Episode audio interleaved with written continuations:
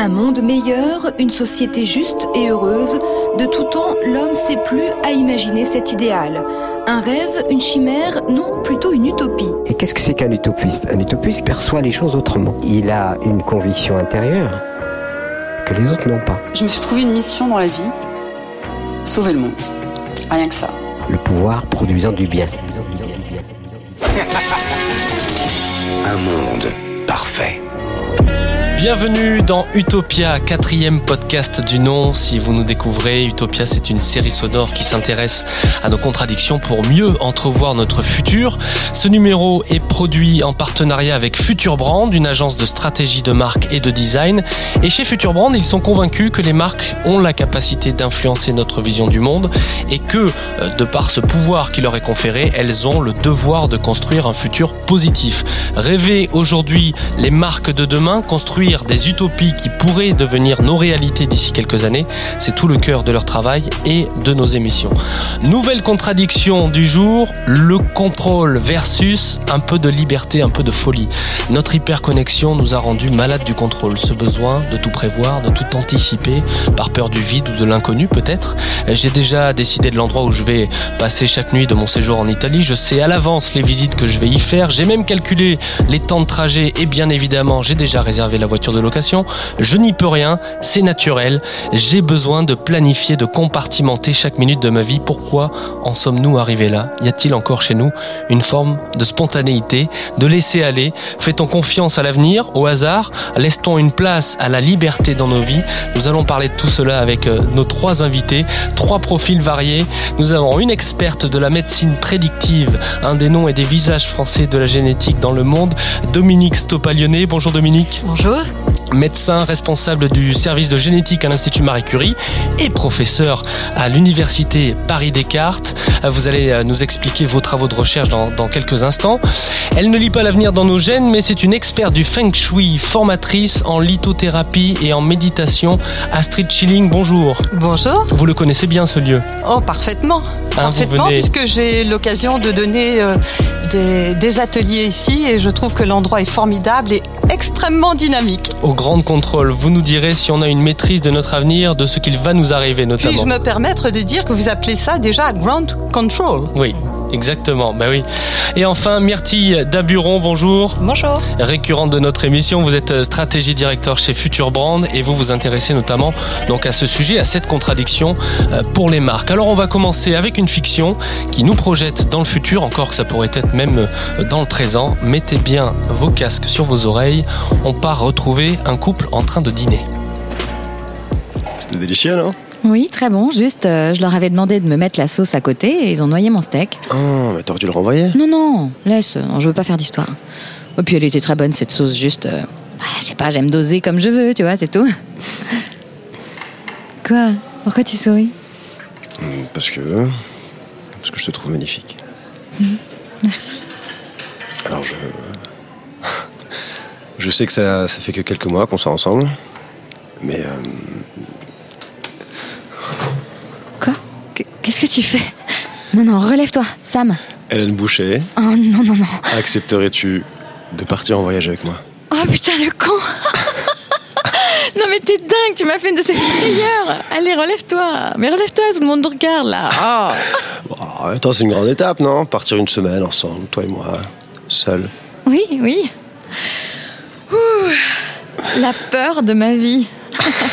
oh là là. Et, euh, et tu proposes quoi comme voyage? Ah, ça, surprise. T'aimes bien les surprises? Oui, oui, bien sûr. Okay. Bah, tant que c'est pas une demande en mariage. Quelle femme n'aimerait pas être surprise par euh, l'homme avec qui elle vit depuis trois mois hein? Ah, Je le savais. Ça va te plaire. Juste, euh, alors, faudra que tu t'habilles chaudement. Ah Genre euh, un pull ou une doudoune, quoi. Un pull, une doudoune et une cagoule. Oh Donc on va pas à la plage, alors non. Ah non, non, non, on va pas à la plage. Mm -hmm. Et c'est loin? Tu verras je te, je te promets, tu vas adorer. On va passer une semaine de rêve. Waouh En même temps, on n'a peut-être pas les mêmes rêves, surtout en matière de voyage. Par exemple, moi, je suis plutôt mère, et là, visiblement, toi. Alors, je connais personne qui n'ait pas adoré ce pays. Ok. Alors, euh, on part pas au ski. Arrête, fais-moi fais confiance. Mais je te fais confiance entièrement. Je sais que t'es pas le genre de mec à partir euh, dans un pays euh, dangereux, hein? Au contraire même. Le Canada. Tu m'emmènes au Canada. Non, c'est pas le Canada. Allez, arrête de me questionner. Tu prends un dessert Mhm. Dis-moi juste le pays, après je te laisse tranquille. Hélène, Ok, ok, j'arrête. Un pays froid qui n'est pas le Canada. Tu, tu m'emmènes pas en Russie quand même, non Parce que là, ce serait pas vraiment une bonne surprise. non, euh, c'est pas la Russie. Même si euh, j'hésitais. Ah oui. C'est super la Russie, hein. c'est beau, c'est romantique. Mm. C'est. euh, Mhm. Bon, ok, c'est l'Islande. Ah, ça te va, on part une semaine en Islande. Surprise Ça y est, t'es rassuré On peut commander le dessert. On part en Islande. Ah, t'es, déçu? C'est, magnifique l'Islande, hein. des icebergs, des aurores boréales, des lagons. Oui, oui, non, non, c'est super. C'est juste que j'ai failli y aller une fois. Ah ben voilà, devais exaucer. On, on descend dans quel hôtel? Ah non, non, non, non, ça, euh, tu sais déjà qu'on part en Islande, euh, on va se balader, voir des paysages que t'as jamais vus. Euh, je vais pas tout te dire, Euh, laisse-toi un peu aller. Mais pas de problème. Pas de problème. Et donc, t'as choisi la date, l'hôtel et tout, tout seul. Comme un grand. Donc ça, ça veut dire que on peut pas changer si jamais. L'hôtel est parfait. Il est central. J'ai loué une voiture. On tournera autour de l'hôtel pendant trois jours. Et puis j'ai prévu un autre petit hôtel plus au nord pour voir les phoques. Voilà, ça te convient comme programme? T'es chiante, moi je voulais te faire une surprise et. Mais c'est une surprise, une surprise très surprenante. Bon, en dessert, j'imagine que tu vas pas prendre la surprise du chef Ah, ah, très drôle. Je, je fais juste que m'intéresser, tu vois, c'est tout. De toute façon, je sais bien que. T'as sûrement pris un, un 4 étoiles au moins. Peut-être voir un 5. C'est c'est un 5 étoiles. Non, c'est bon, c'est bon. Me dis rien. Voilà.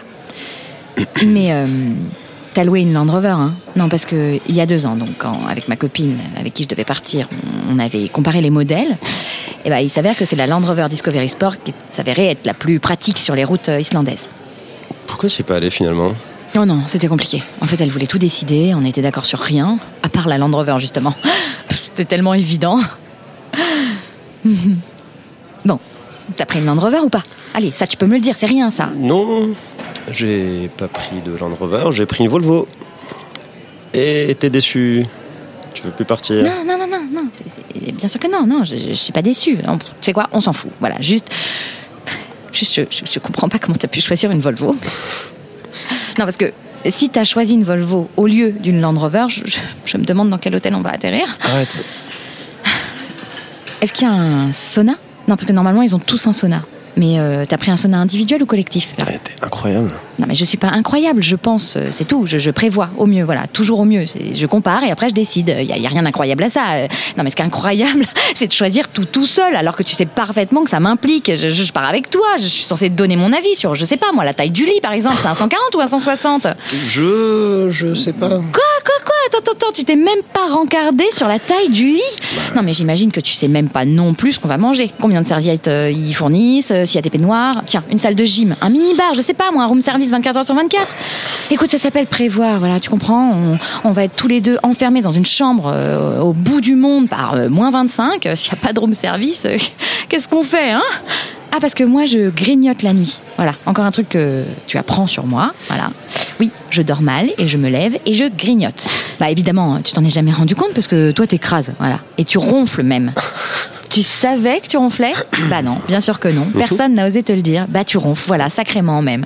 Et tu sais ce qui m'aurait vraiment fait plaisir comme surprise au lieu de m'emmener dans un hôtel pourri dans un pays glacé, c'est que tu te fasses opérer des végétations. Eh oui, parce que si tu veux que je vienne vivre avec toi comme tu me l'as si souvent demandé, bah t'as intérêt à ne plus ronfler. Voilà. D'accord. Qu'est-ce que qu'est-ce que tu fais? Non, Sam, Sam, attends. Je voulais simplement faire une surprise à la femme que j'aime. Oui, non, pardon, mais excuse-moi, excuse-moi, non, reste, reste, je t'en prie.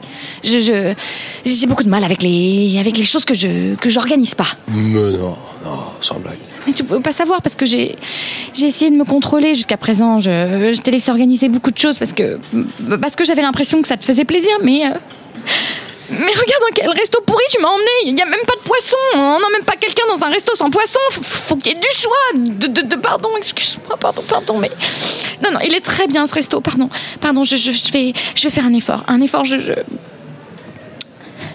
voilà, je vais prendre la surprise du chef. Tiens, tu vois Non, je t'en supplie, reste avec moi.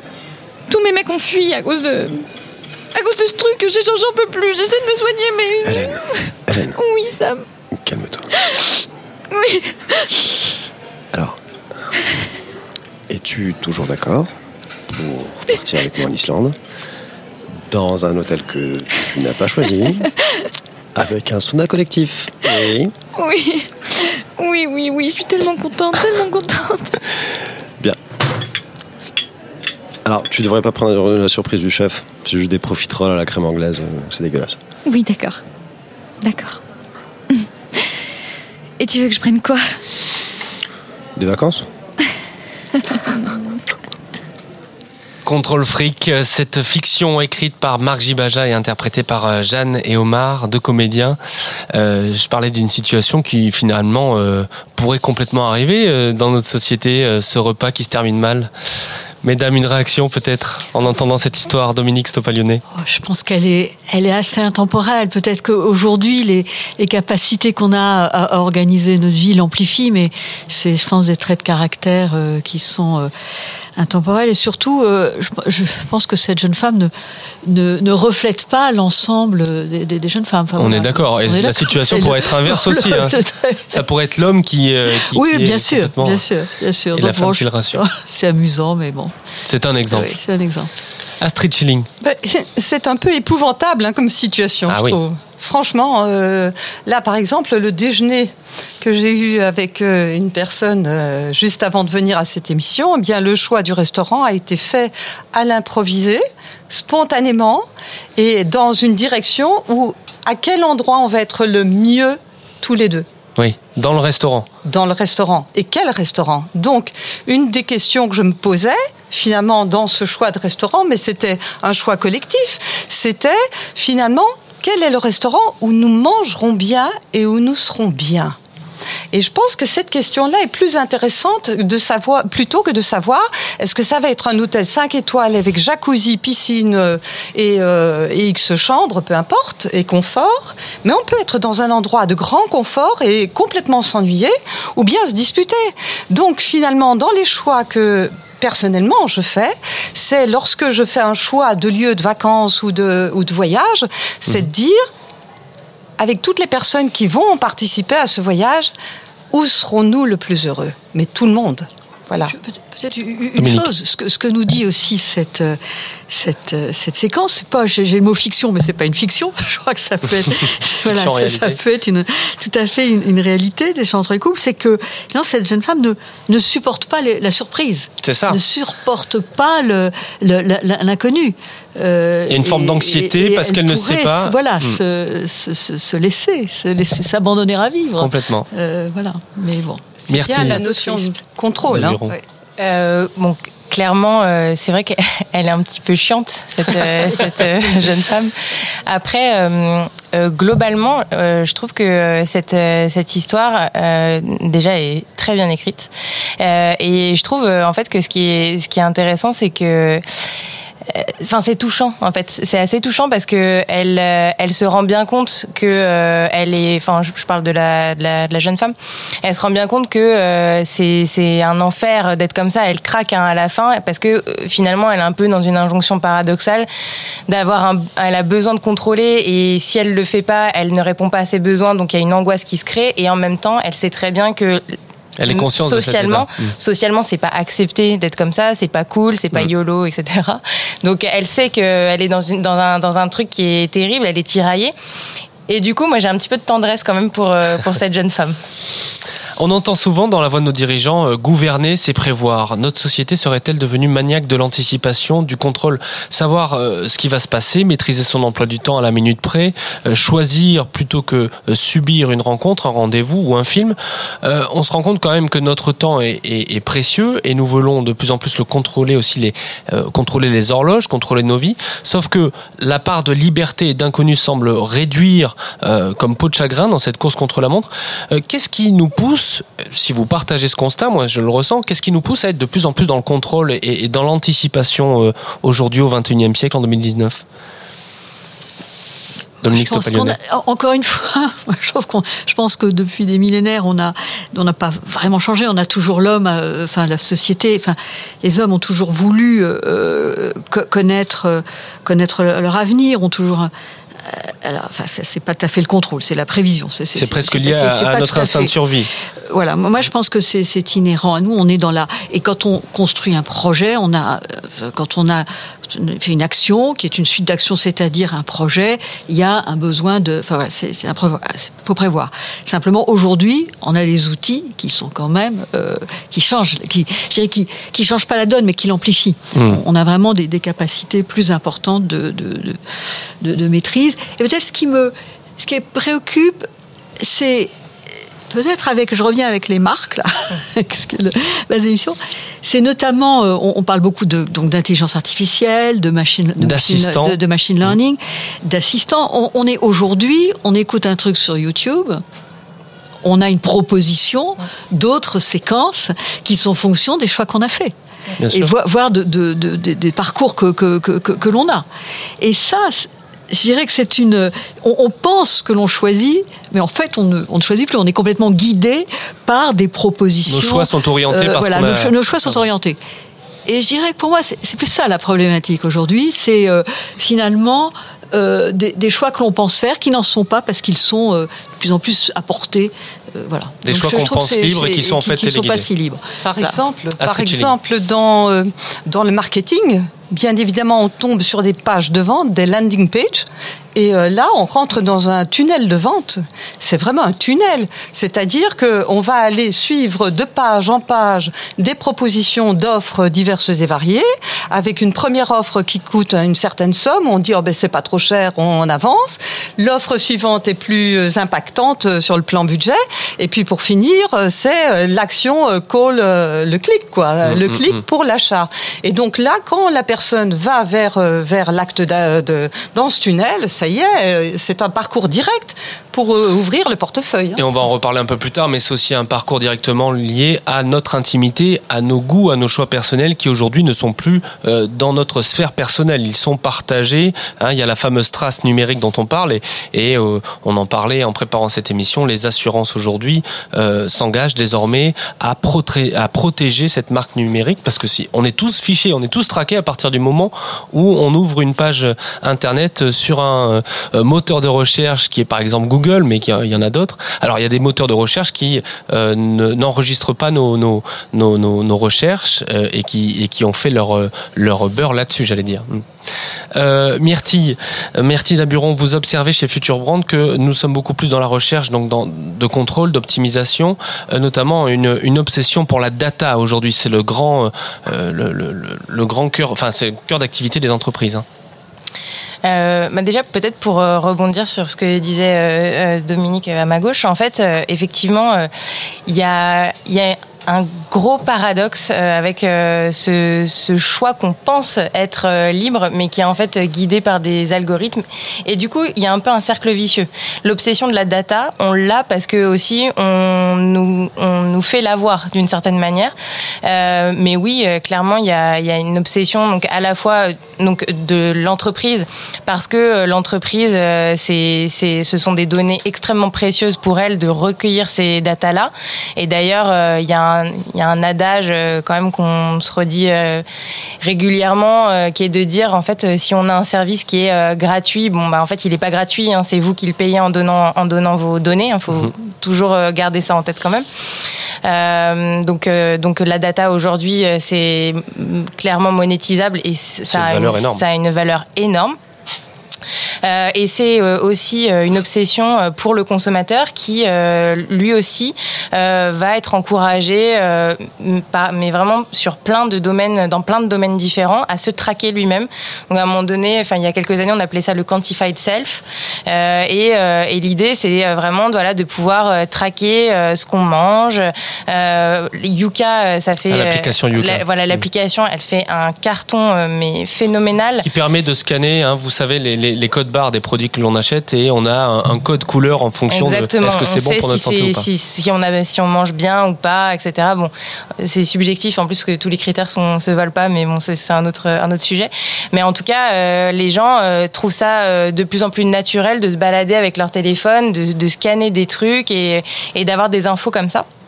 Donc, et puis il y a même, c'est juste pour euh, pour l'anecdote, mais pour dire à quel point il n'y a pas de limite, il y a des trackers aussi d'activité sexuelle. Euh, donc pendant pendant l'activité Attendez, expliquez-moi tout ça. bah, Ça il y a certaines, comment il y a, il y a certaines euh, startups qui ont créé euh, en fait des des dispositifs euh, qui euh, permettent de savoir, euh, d'avoir des détails très précis sur ce qui s'est passé. Euh, C'est-à-dire, euh, c'est c'est pas le, le- smartphone qui nous surveille quand même, non bah, c'est un- c'est un dispositif. Il y a des volontaires. Ah oui, donc, ce sont des objets. euh, oui, il y a des volontaires, il y a, il y a des. Bah, s'il y a un service, euh, c'est qu'il y a une Il y demande. a forcément un besoin. Euh, non, mais tout ça pour dire que, enfin, il y a, pas de limite et, et on traque absolument tout. Et Donc ça, comme on peut quanti- quantifier ses pas dans la journée, on peut quantifier. euh, Ah, On peut tout quantifier. C'est ça, on a- moi, j'ai une petite application là qui compte mes pas. Oui. Alors je compte pas, mais Oui, je, suis ça. pas dupe. C'est d'abord, je, je trouve que c'est les applications innombrables du GPS. Hum. C'est- très vraiment fascinant tout ce qui peut être fait. Donc ça compte mes pas. Donc et alors, juste, je, je me suis aperçu que euh, j'ai changé, enfin comment dire? Oui, j'ai- changé de téléphone Mhm. et, et donc j'ai installé l'application. Et ça, l'application, en fait, a repris tout ce que j'avais sur ma puce et tous mes déplacements. Et donc, a compté les pas avant même, enfin, correspondant aux dates avant lesquelles j'avais installé l'application. Et on prend C'est goût. quand même terrifiant. Et, et on prend Et- goût à ça. On prend oui. goût à regarder. Ah bah tiens, j'ai fait 4 km, c'est bon, je suis pas loin des, je sais plus combien c'est, 10 000 pas. 10 000 par pas, ce qui fait beaucoup, mais bon. Et alors, on- 17 kilomètres. petit aparté, mais en- quand on parle de géolocalisation, on sait aujourd'hui où on est géolocalisé et nos proches peuvent le savoir. Et si on a envie de faire une surprise à un proche, de se dire, bah, tiens, je vais le retrouver dans telle ville, je vais lui faire une surprise, finalement, la surprise peut être euh, découverte avant même que la personne n'arrive. Ouais. Il y a, je je vous pose une question à vous trois. Est-ce que vous aimez être surprise, les unes et les autres? Parce qu'il y en a qui détestent les surprises. Ah, J'aime Myrtille. beaucoup être surprise. Dominique, Même si je fais un métier qui a pour vocation de, de, de prédire et de faire en sorte que voilà telle ou telle maladie n'apparaisse pas ou son impact soit limité. La surprise d'accident. D'accord. Ouais. Dans votre vie personnelle, vous y arrivez. Oui. Myrtille, je vous sens un peu plus. En fait, euh, Rigide. je, suis un peu dans l'injonction paradoxale. C'est, moi, j'ai- j'aimerais pouvoir dire j'adore être surprise, mais euh, je suis très dans le contrôle aussi, donc euh, j'apprends à, à lâcher prise. Mais Sur quoi on peut vous surprendre alors? Oh bah sur plein de sur plein de choses mais euh, en fait le- le- l'endroit vraiment où je cultive le plus euh, la, la surprise c'est dans juste la curiosité euh, euh, intellectuelle culturelle de s'intéresser à des choses qui euh, euh, au départ ne m'intéressent absolument pas. Et ça j'avoue que ça j'adore. J'adore être surprise par des, des, des trucs. Par exemple là, récemment j'ai été amenée dans mon travail à, à travailler sur un sujet en lien avec la voiture pas euh, vraiment un objet de passion euh, pour moi, mais en fait, je m'y suis, je me suis pris un petit peu au truc et donc maintenant, je commence un peu à, à rechercher euh, des choses sur la Formule 1. euh, voilà, je, j'ai regardé tout le documentaire sur Netflix et voilà, j'ai commencé comme ça et ce genre de surprise. euh, Donc pouvoir être surprend, euh, pouvoir être surpris, c'est aussi être curieux. C'est une forme de curiosité. C'est se laisser aller à la curiosité. ah bah oui, oui, absolument. Astrid, vous, Ah, vous aimez la, surprise curiosité, euh, c'est c'est fondamental. Hein. Je veux dire, c'est ça qui nous amène à aller de l'avant. Je veux dire, si- sinon, s'il n'y a pas de- ni désir ni curiosité, eh bien, quelque part, on reste figé à une sorte de situation. Et c'est la curiosité, quel que soit le domaine, qui permet notamment dans la recherche de faire d'immenses découvertes.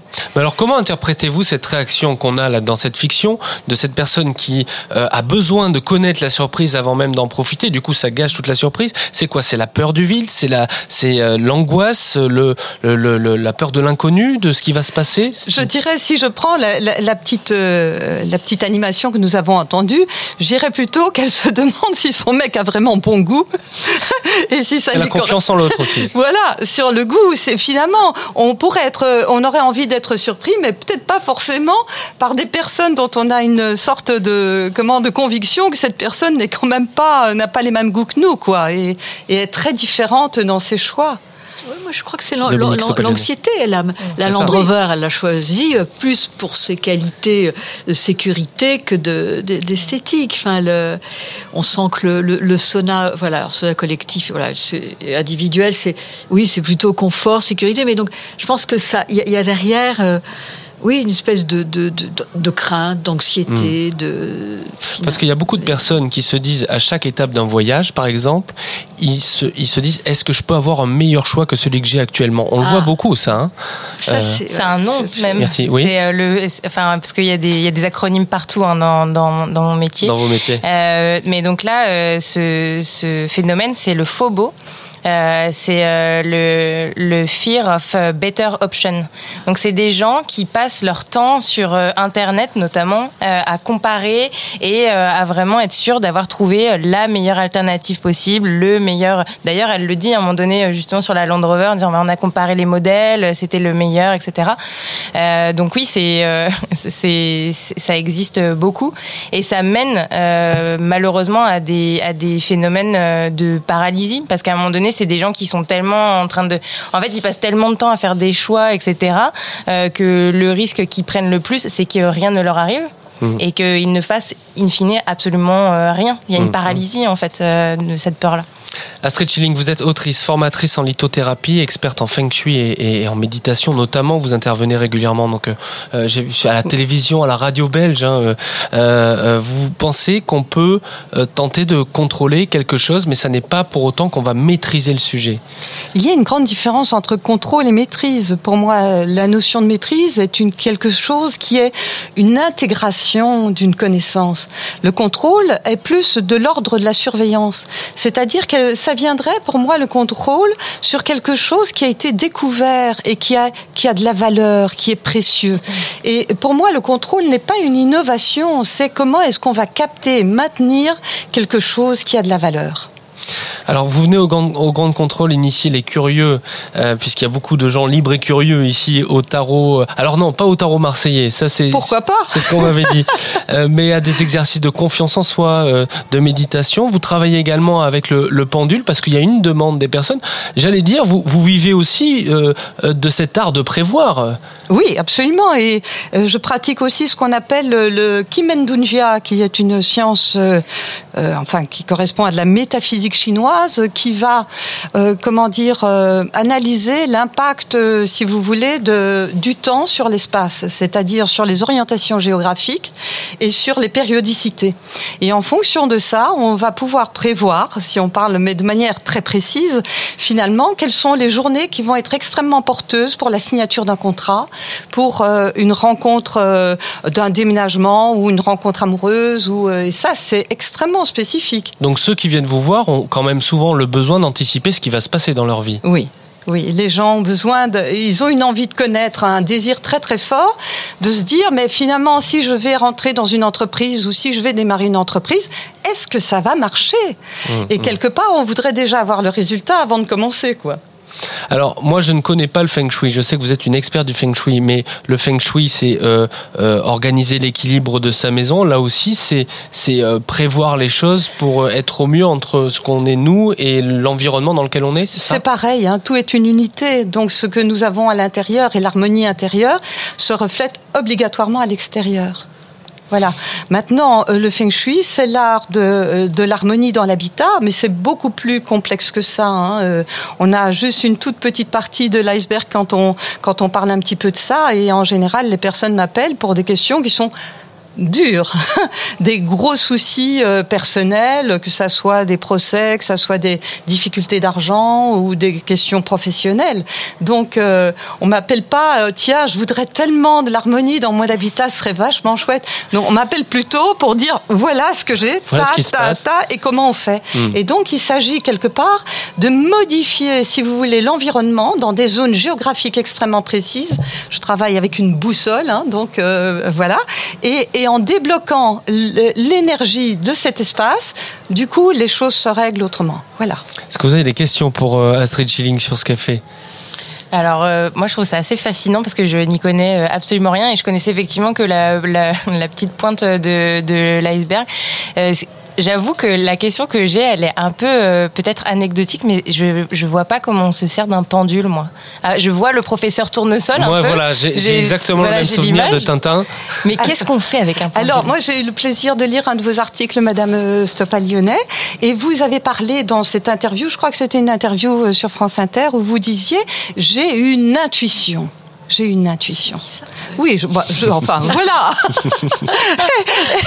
Vous savez, parfois on dit des choses. Non, mais parce que. Enfin, bon. Je vous en prie, je vous en prie. je vous en prie. Enfin, je, je sais plus moi quel est le, le, contexte, la notion d'intuition, parce que euh, je, euh, comment dire, je, pas, enfin, je veux bien être à la fois une personne assez intuitive, en sens que l'intuition peut-être nous, aide au, lâcher prise, on est le, nez au vent et on, a, ça permet de comment dire, de percevoir un, un- un ensemble, un tout, une atmosphère, ce qui nous réunit euh, aujourd- aujourd'hui. Maintenant, dans l'exercice que j'ai de la, de la médecine, de cette médecine des risques qui est, je dirais, à risque, euh, c'est tout sauf de l'intuition. Là, on est dans le pur et dur. euh, de- L'intuition n'a de- pas sa place dans, la, dans, la, dans, la- dans cette science-là? Non, enfin, elle, elle, a pas sa, elle, elle a, l'intuition, enfin non, elle, elle a pas sa place dans euh, les, les prédictions. Je, je n'aime pas le terme du tout de, de, de prédiction, mais elle n'a pas sa place dans les prévisions euh, de risque de telle ou telle maladie, en particulier de, de, de cancer. Et, et justement, nous, notre euh, obsession, c'est de, de ne pas se tromper. Dans, dans les, dans Mm. les tests que nous faisons et, et donc c'est euh, en fait ça repose sur euh, des études épidémiologiques de, de- qui sont euh, non seulement nationales mais qui sont internationales pour avoir une puissance suffisante pour donc comment dire pour identifier euh, tel ou tel gène dont les altérations sont associées à un risque élevé de cancer et surtout aujourd'hui on a identifié donc un grand nombre de gènes ce qu'on veut aller c'est vers des estimations plus individuelles en prenant en compte des facteurs modificateurs des risques qui peuvent être des facteurs génétiques mais qui peuvent être aussi des facteurs non génétiques Hmm. dont euh, l'environnement, le mode de vie, etc. Donc, donc, moi, je, je suis, voilà, donc, je dirais que dans la génétique médicale, il y a et donc dans cette médecine euh, prédictive, donc qui a pour vocation de de- d'estimer des risques de l'apparition de telle ou telle pathologie et de faire en sorte que euh, donc le, le- soit d'éviter la maladie, soit que son impact soit soit soit plus faible. Notre préoccupation, c'est de faire véritablement des, et je dirais que c'est presque un, un credo, un mantra, euh, c'est de faire des tests de qualité chez, chez des personnes qui soient véritablement informées, accompagnées et protégées. Protégées en termes de discrimination, voilà. Astrid, donc sur l'intuition. Alors oui, c'est sur l'intuition. Simplement, c'était peut-être pour, euh, dans le contexte, c'était simplement peut-être pour porter son attention sur un aspect que vous alliez étudier ou analyser. Vous voyez, ce n'est pas sur la suite de, de, de cette Oui, recherche. vous voyez. voilà. hein. Euh, pour répondre à l'histoire du pendule, c'est quoi? Moi, je n'utilise plus de pendule. Je veux dire, euh, je ne l'utilise pas. Euh, je le- je l'enseigne, mais finalement, nous avons notre notre centrage intérieur qui nous permet d'être, lorsque nous sommes bien alignés, hein, s'entend. Pas lorsque nous sommes confus, avec beaucoup de soucis et avec un mental très plein de préoccupations, mais c'est simplement être complètement à l'aise. Et, lorsque nous sommes complètement à l'aise avec nous-mêmes, eh bien, les choses se produisent et elles arrivent et elles arrivent de manière facile. C'est surtout lorsque nous sommes encombrés que ça bloque. Alors avant d'écouter ce que pensent les grandes contrôleurs du sujet, euh, il y a une notion, on, on, on l'a un petit peu évoqué, qui tend à disparaître en filigrane de tous ces sujets, c'est la spontanéité. Peut-on risquer de perdre notre, notre spontanéité avec tous ces assistants, avec euh, et, et- de perdre cette, cette quelquefois cet instinct, cette, cette intuition, euh, sauf devant un resto, on dit là je sens que c'est le bon resto, je sens qu'on va bien manger. Bah, on ne devrait pas, c'est- c'est c'est dommage, mais c'est vrai qu'on peut quand même se poser la question, euh, euh, notamment euh, quand on voit par exemple, euh, enfin je sais pas des des sites euh, de rencontres ou des applications où, euh, où on va euh, en fait euh, décider, euh, enfin où on espère en tout cas décider euh, de tomber amoureux. euh, comme ça, juste euh, en, en swipant, en swipant de, de gauche à droite, bon, voilà, c'est. Je vais donner juste un exemple. Une personne est venue à un de mes ateliers en décembre et elle dit Mon mec m'a plaqué euh, le jour de mon anniversaire. Voilà ce que je désire maintenant. Je veux re- retrouver quelqu'un pour vivre avec. On était au mois de février. Donc là, je trouvais que c'était quand même fort décidé et euh, ça ne tenait pas compte du tout de son état émotionnel et de l'état dans lequel elle se trouvait. Mais son désir était là, donc elle voulait quelque Elle voulait part. tourner la page. Ouais, mais alors qu'elle avait pas encore hein. Et alors après, elle est allée sur un site de rencontre, ça c'est assez amusant, parce que finalement elle dit mais je vais les rencontrer où Et qui elle voit Son ex. Ah oui, ça c'est. Ça c'est terrible. Ça c'est terrible. Ça arrive, ça peut arriver. Alors on va écouter ce que pensent nos grands contrôleurs. Sont libres et curieux. Ils étaient de passage au grand contrôle ces derniers jours. Frédéric Horry leur a posé la question. Alors maniaque du contrôle ou pas? J'essaye de toujours tout contrôler. Si j'arrive plus à contrôler, euh, il faut que je rentre chez moi. C'est plus possible. Même si on cherche tout le temps à contrôler, on ne pourra jamais tout prévoir. Le monde, il évolue tellement tout le temps, on connaît tellement, il y a une infinité de choses qu'on ne connaît pas, donc c'est pas possible de tout contrôler. Il faut prendre conscience de ça et on peut contrôler ce qui est contrôlable dans notre quotidien, dans notre réalité, mais on ne peut pas tout contrôler. Oui, oui, je fais des to-do list tous les jours, tous les jours, tous les jours. Je fais des tableaux avec les lundis, les mardis, les mercredis, les jeudis. J'écris tout, je ne fais jamais rien. Donc le lundi, je raye, je remets au mardi. Je raye le mardi, je remets mercredi. En fait, quand on planifie trop, au final, on fait, on suit jamais ce qui est planifié. Donc, euh, c'est pour ça qu'on se laisse surprendre euh, de toutes les façons. Je remplis pas la case samedi et dimanche. Là, je me laisse surprendre. Effectivement, non seulement je cherche à tout contrôler et ça m'énerve quand j'ai pas le contrôle, mais euh, je pense que euh, au fur et à mesure qu'on prend de l'âge, on apprend à lâcher prise et, à- et à l'accepter tout simplement. Je pense qu'aujourd'hui on est vraiment dans un, dans un temps où on s'est habitué à la surprise et en fait et on a une sorte de dépendance quasiment à la surprise et que c'est quelque chose qu'on attend. J'aime beaucoup me faire surprendre et euh, je suis assez curieuse pour aller dans des endroits que je connais pas. Donc forcément, il y a de l'imprévu. J'aime beaucoup me dire, euh, allez, sur un coup de tête, j'y vais. Mais dans les choses, euh, par exemple, euh, professionnelles ou euh, j'aime pas l'imprévu. C'est quelque chose, t'en consommes, t'en veux plus, toujours plus et que c'est comme la course au bonheur en fait, c'est la course à la surprise et t'es content quand t'es surpris. Voilà les réponses variées de nos grandes contrôleurs. Euh, Dominique Stopaglione, on va s'intéresser un petit peu plus à, à la génétique avec vous. Vous avez eu un parcours brillant. Vous êtes notamment euh, une spécialiste du diagnostic de prédisposition au cancer et en particulier au cancer du sein et, de l'ovaire. Euh, sur quoi euh, aujourd'hui portent euh, vos travaux de recherche en ce moment? Quels sont les enjeux? Ben, Les, les enjeux, comme je, je disais, c'est de faire des, faut faire des tests de qualité. Il y a encore beaucoup de travail. Au cours de ces, je dirais, de ces 30 dernières années, on a eu, euh, je dirais, on a vécu une sorte d'âge d'or de la génétique parce qu'on a eu des outils. On, sait depuis longtemps, et d'ailleurs toute observation médicale commence par quels sont vos antécédents familiaux, qu'a eu votre mère, qu'a eu votre père. Et donc là, il y, a une espèce de comment dire, d'imprégnation de la transmission des caractères, la transmission possible euh, des, caractères d'une génération à l'autre. Mais au cours de ces 30 ans, on a appris à séquencer euh, les acides nucléiques, c'est-à-dire en particulier les ADN. En 2003, le, génome humain a été entièrement euh, séquencé, deux fois 3, 000, enfin, 3 milliards de paires de bases, dont une toute petite partie, 1,5%, code pour des gènes qui vont fabriquer des, des, protéines. Et donc on a, grâce à la, je dirais, à la, contribution de, des, patients, de, de leur famille, identifier les gènes de maladies génétiques, de, maladies génétiques assez simples qu'on appellera monogéniques ou, ou, euh, ou, ou, ou mendéliennes. Et donc maintenant, on peut faire un peu le chemin inverse. On est passé de la maladie au, au, au, gène, on peut maintenant aller de la, du gène à la maladie. En gros, c'est un peu ça, le chemin de la médecine pré, euh, euh, prédictive. Juste une chose, soit je, je, dis que le chemin, ce qu'on appelle dans notre jargon des gros mots, du phénotype au génotype, mmh. il est assez besogneux, assez lent, la pente est longue, mais pas trop, euh, trop, trop, trop pas, pas, trop haute. En revanche, le chemin du génotype au phénotype, c'est-à-dire la prédiction, est plus, est plus escarpé, plus dangereux, il y a plus de risques de se tromper.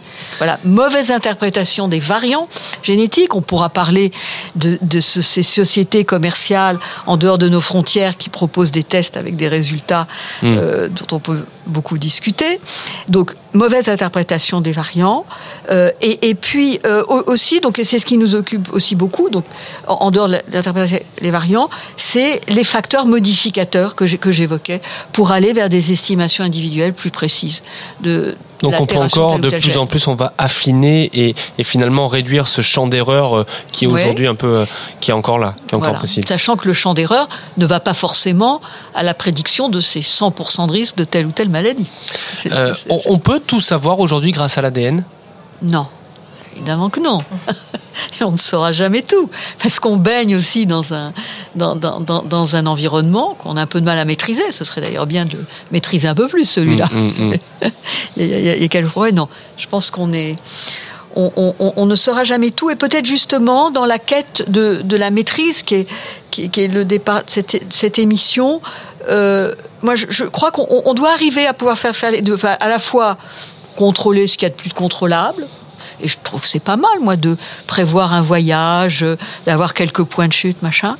Mais si on a la lucidité de savoir que euh, le, le, comment dire, les, les impondérables seront toujours là, euh, eh bien, on arrive voilà à, à, à mêler les, les, les, deux. À mêler habilement les deux. On va reparler à la fin de ces solutions. Est-ce qu'on peut euh, réconcilier ces deux euh, ces deux oppositions? Euh, J'aimerais avoir votre avis là-dessus. Est-ce qu'il vaut mieux savoir aujourd'hui que l'on peut potentiellement développer une maladie potentiellement grave ou voire incurable ou vivre dans l'ignorance? Qu'est-ce que vous disent les patients là-dessus? Parce qu'il y a une responsabilité. Euh, de... Alors, bien sûr, ce qui est très important, enfin, d'abord, il y, y, a deux, deux, deux points.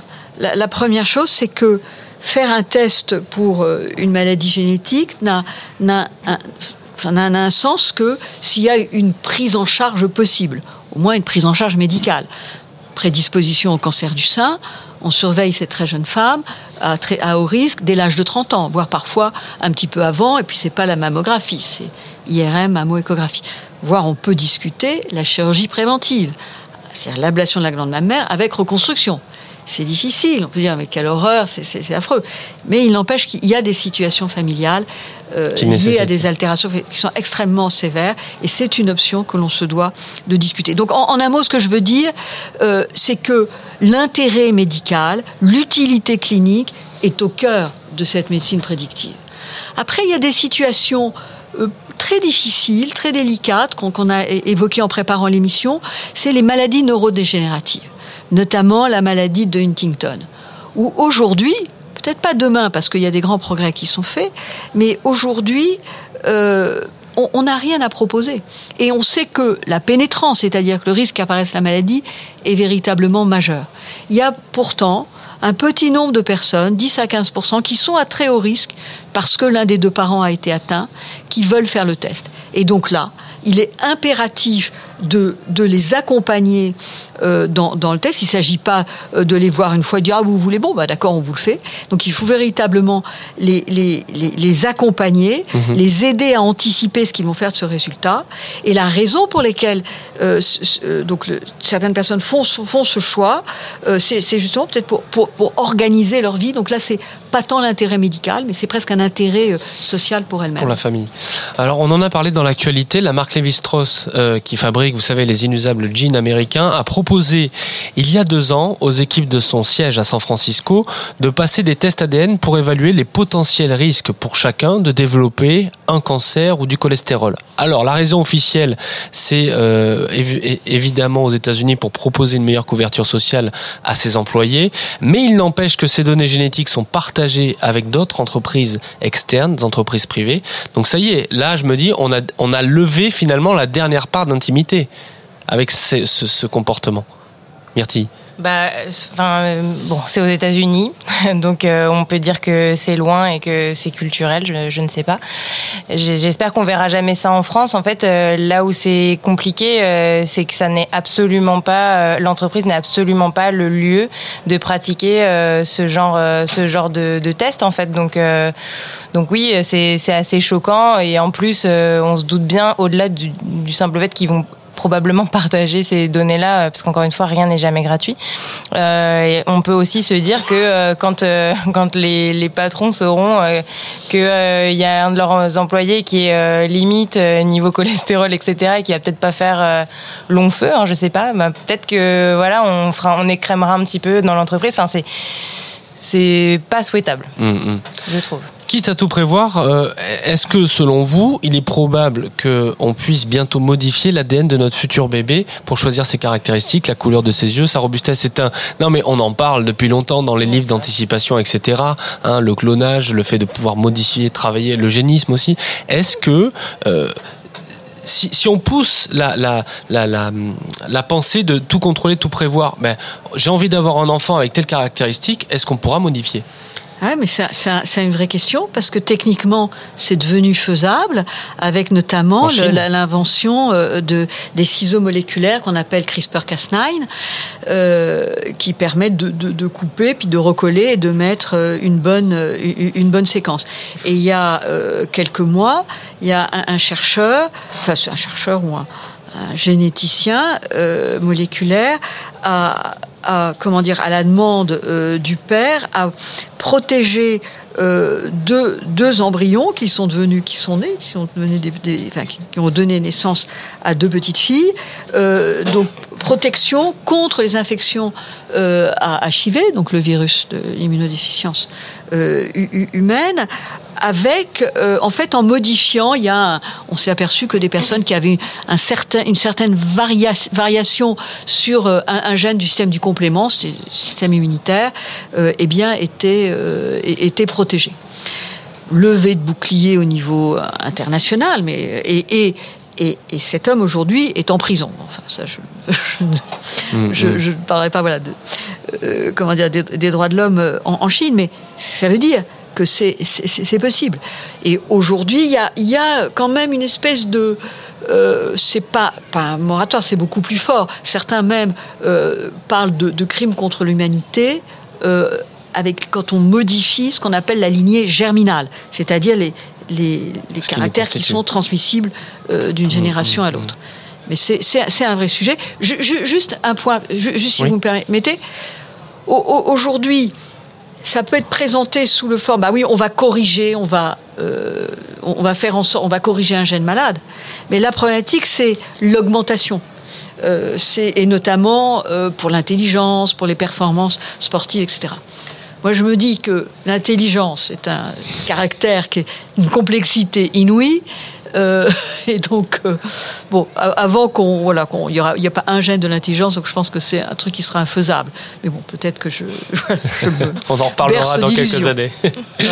Euh, Myrtille, avec vous, comme dans chaque émission, nous allons nous intéresser aussi aux marques. Comment réagissent-elles sur cette contradiction Tout contrôler contre tout lâcher? J'ai l'impression qu'elles se positionnent aussi sur deux extrêmes finalement. hein. Euh, c'est vrai que on, peut voir effectivement les, deux camps. Il y a un peu les marques, euh, les marques à algorithmes, hein, les, Gafa, euh, Google, Amazon, etc. après, il y a aussi effectivement euh, des marques qui euh, qui sont euh, sur sur la surprise. Je pense qu'il y a quand même aussi, puisqu'on on disait qu'on allait aussi évoquer la, la manière de, de résoudre hein, la, la contradiction.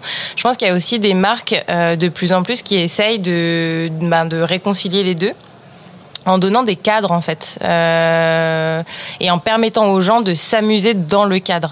Euh, le, le domaine où c'est euh, le plus euh, visible, je pense, euh, ça va être celui du divertissement et du voyage. Ouais. Parce que le voyage, par définition, euh, c'est quelque chose qui à la fois se prévoit, mais qui à la fois va être surprenant. Donc euh, il y a déjà cette contradiction-là, euh, enfin cette ambivalence-là euh, qui, est, qui est dans le qui est dans le thème.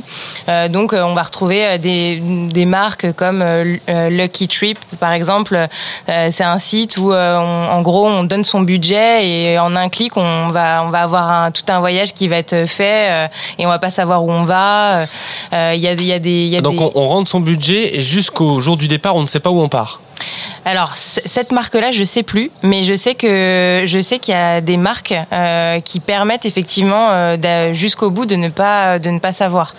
Euh, après, euh, il y a aussi euh, il y a des degrés euh, différents. Il y a des marques aussi comme Citata par exemple. C'est on peut partir dans n'importe quel endroit du globe, mais c'est une appli qui va renseigner un petit peu le voyageur sur bah, les risques sanitaires ou les risques euh, naturels, euh, de guerre, euh, enfin voilà, un peu tout. Donc c'est un peu l'idée de se dire, euh, moi je veux quand même partir n'importe où, je suis un globe-trotteur, etc. Mais en même temps, pas n'importe comment, et, je veux quand même, liberté voilà, je veux quand même savoir ce qui va m'arriver.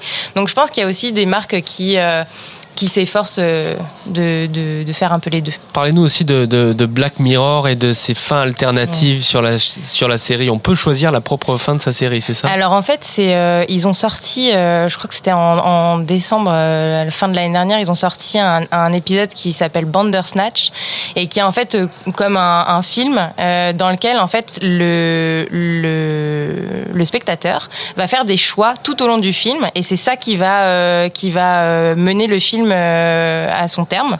Et donc chacun euh, devrait euh, potentiellement avoir une fin différente. Sauf qu'en fait, il y a quand même une fin qui est plus souhaitable que les autres. Enfin, les algorithmes font que de toute façon, on est amené, si on n'a pas la bonne fin entre guillemets, à recommencer, etc. Donc, en fait.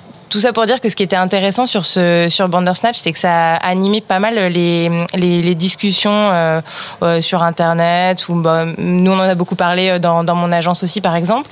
Euh, parce que en fait c'est il y a il y avait évidemment quelque chose de très nouveau là-dedans parce que Netflix a réussi quand même une prouesse hein, de, de proposer une vraie euh, immersion et une, une action de la part du, du spectateur. Donc ça c'était c'était quand même super et l'expérience est assez chouette et en même temps ce qu'on oublie un petit peu du coup, c'est qu'en en fait, en faisant ça, Netflix récupère toutes nos données, euh, toutes nos préférences, et va pouvoir continuer à alimenter son algorithme et proposer des choses euh, Dans qui, le public euh, en majorité veut ça, donc on peut. euh, et Bien sûr. Donc il y a de la manipulation derrière. Bien sûr. Absolument. C'est une illusion de contrôle. Maintenant, euh, maintenant, le système de faire le choix euh, de, de la suite des aventures, on l'a déjà de manière romanesque. hein. Il y a déjà euh, un certain nombre d'années que ça existe ce genre de roman. Je suis pas sûre du succès de ces livres-là parce que c'est quand même autre chose finalement de faire une sélection visuelle euh, d'une scène qu'on a envie de voir, au fait de passer à la page 162 pour voir la suite, pour faire un retour en arrière. Euh,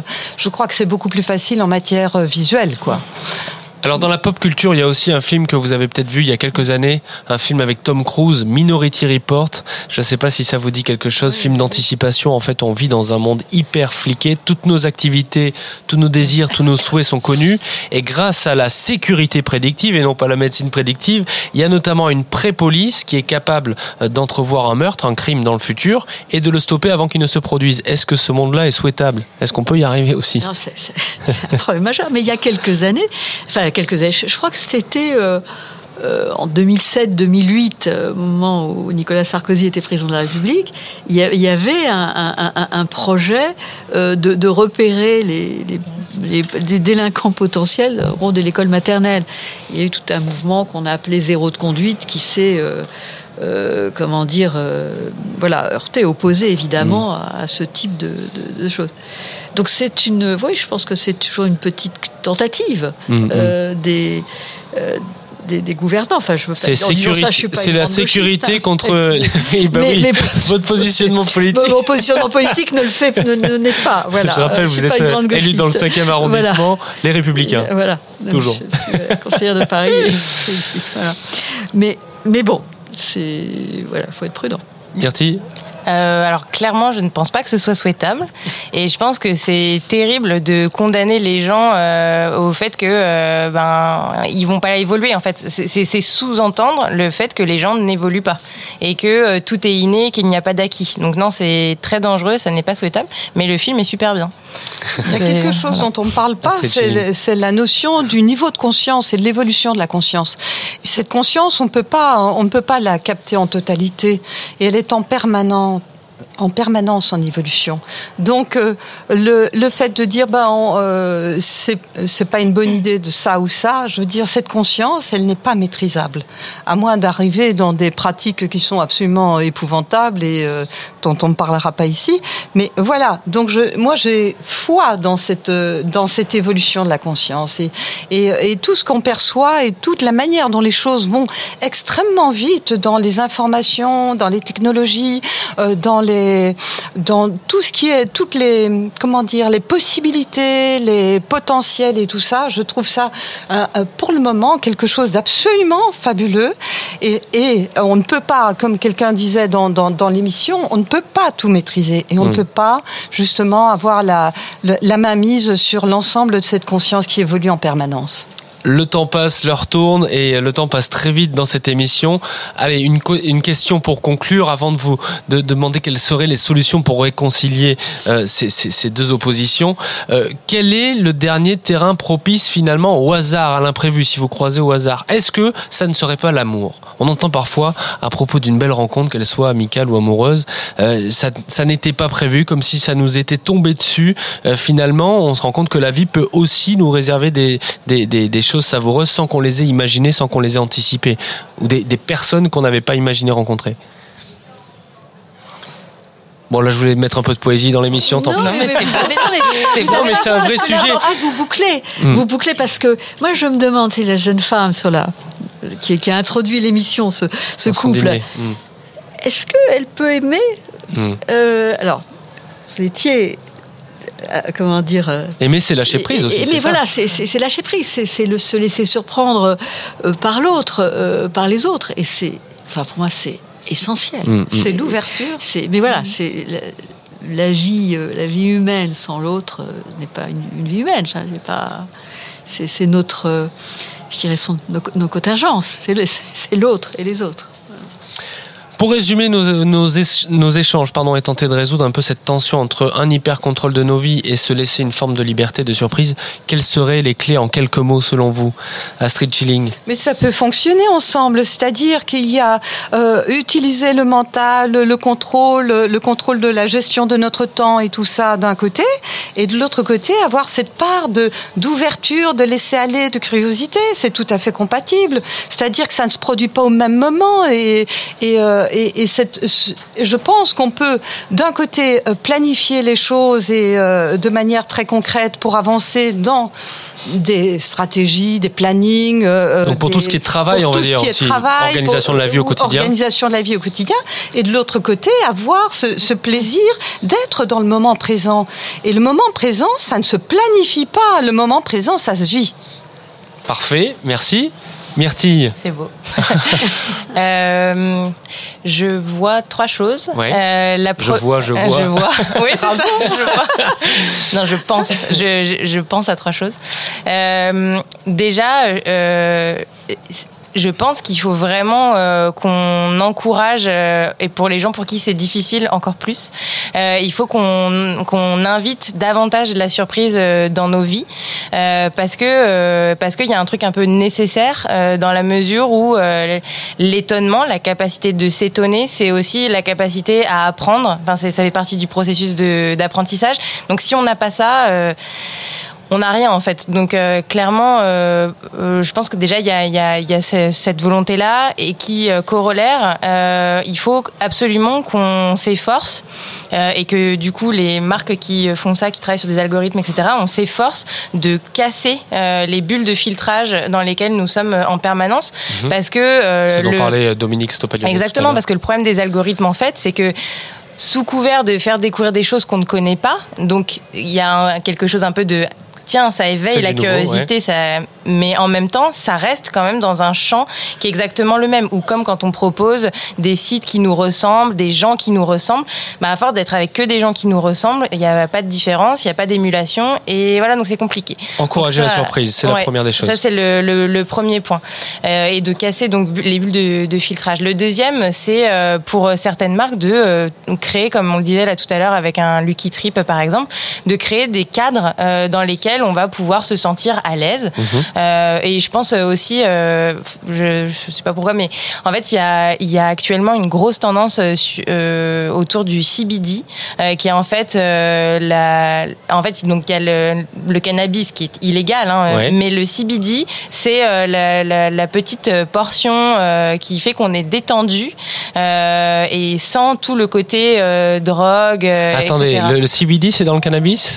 Oui, C'est ça? D'accord. Oui. En fait, c'est une. Mais je, je- j'ai pas. Comment CBD, ça veut dire quoi Euh, J'ai pas, j'ai pas le. j'ai- C'est ça le problème, c'est que je n'ai plus le. Je n'ai C'est plus le cannabis le. à vertu thérapeutique, c'est ça pour les médecins Ouais, c'est- en fait, c'est vraiment, c'est vraiment la, la partie qui est consommable et qui n'est pas. euh, euh, psy- Enfin, je pense qu'elle est quand même un peu psychotrope, mais euh, mais léger et pas illé- et pas illégal surtout. D'accord. Mais ce qui est intéressant, par exemple, c'est que ça, on peut se dire que bah il y a peut-être des gens qui aiment, qui aimeraient en consommer, mais qui se disent bah non, c'est illégal, euh, ou puis peur de, de perdre le contrôle, etc. Mhm. Et ben, il y a des marques, mais des, des grandes marques hein, euh, de, de boissons, etc., qui sont en train de, de proposer euh, des boissons à base de CBD, De pour être un petit peu détendu, etc. Bon, J'ai c'est- découvert un nouveau mot aujourd'hui, le CBD. C'est un- très mignon. Oui, mais il aurait, il aurait fallu, il aurait vraiment fallu que je me souvienne surtout de, de quoi c'était l'acronyme. internautes mais Ça doit être cannab, cannabis quelque chose. Bon. Et, et le troisième? Et le, et le troisième, euh, j'ai perdu mon fil. Encourager la sérendipité. Oui, le, le troisième. parlé de ça. Ouais, le troisième, effectivement, c'est euh, de, en entreprise notamment, c'est possible de d'encourager la, la sérendipité euh, dans la manière d'innover, parce que la sérendipité, déjà au départ, euh, dans le domaine scientifique, hein, c'est juste euh, bah, ce qui fait que on trouve ce qu'on ne cherche pas. Mhm. La pénicilline, euh, euh, l'Amérique pour Christophe Colomb, des choses comme ça. Euh, le post-it, de manière un peu plus triviale, c'est arrivé comme ça. Ouais. Et du coup, c'est intéressant parce qu'il y a des entreprises, euh, souvent assez innovantes, hein, donc ça peut être un Google euh, par exemple, mais il y a des petites euh, startups aussi, qui mettent ça en fait dans la manière dont ils gèrent le, le temps des gens. Ils allouent une certaine partie de leur temps euh, pour que les, les, les employés puissent faire autre chose, s'évader, faire des recherches personnelles, etc. Et du coup, bah, peut-être avoir des idées qui ne sont pas juste pour le projet à rendre pour vendredi prochain, mais juste Comme si la créativité venait de ces interstices aussi. Enfin, le, Exactement. Ces, ces- ces idées, c'est- cette intelligence peut se nourrir dans d'autres occupations. Ok. C'est dans l'errance qu'on trouve euh, la créativité. Bon, ça nous fait pas mal de, de- de solutions concrètes. Dominique Stopalionnet, pour conclure, vos pistes Moi, à je- vous. Je, je dirais que nous sommes, nous sommes, dans- nous sommes des animaux de, de projet. Et, et donc, euh, il faut, faut arriver. Et donc, projet, c'est l'avenir, c'est le futur, c'est construire. Et donc, je pense qu'à la fois, si on va avoir un projet, il faut quand même une petite base. Donc, euh, il faut quand même s'organiser. Créer un cadre. Avoir les to-do list, c'est pas mauvais, les to-do list. Si, si on fait, euh, on y, on y arrive un peu, sans être obsessionnel sur le, le, le, leur- le- le- le remplissage. Et, et, et donc, pour moi, voilà, c'est- le progrès à l'avenir. Et donc, ça veut dire aussi, ça va de pair avec ne pas avoir peur. Ne pas avoir peur de, de, de, de l'inconnu, euh, de l'inattendu, mais au contraire, en voir une richesse. Et j'aime bien cette euh, notion de serendipity qui est extrêmement importante. Et par exemple, de la même façon, je pense que dans les entreprises, euh, il est très important d'avoir des, euh, comment dire, des, des espaces qui permettent les discussions. C'est la, la machine à café, c'est le, le self.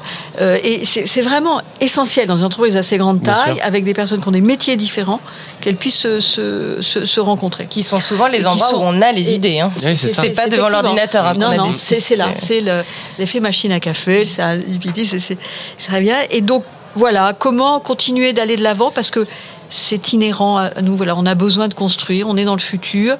Euh, mais il faut pas craindre, voilà. ne- ne- la- la- Avoir confiance aussi. Voilà, avoir confiance en soi, en les autres. Ayez confiance en ce podcast, on se retrouve. Merci à toutes d'avoir participé à ce débat sur cette nouvelle contradiction, hyper contrôle contre liberté. Merci à nos trois invités, Dominique Stopalionnet, Astrid Schilling et Myrtille Daburon, pour avoir entrouvert quelques portes sur l'avenir. Merci également à Pierre-Alexandre, notre réalisateur. Merci à Charles Ferry et à Frédéric Horry qui ont réalisé et préparé ce podcast. Et je vous dis à très vite pour un nouveau numéro d'Utopia.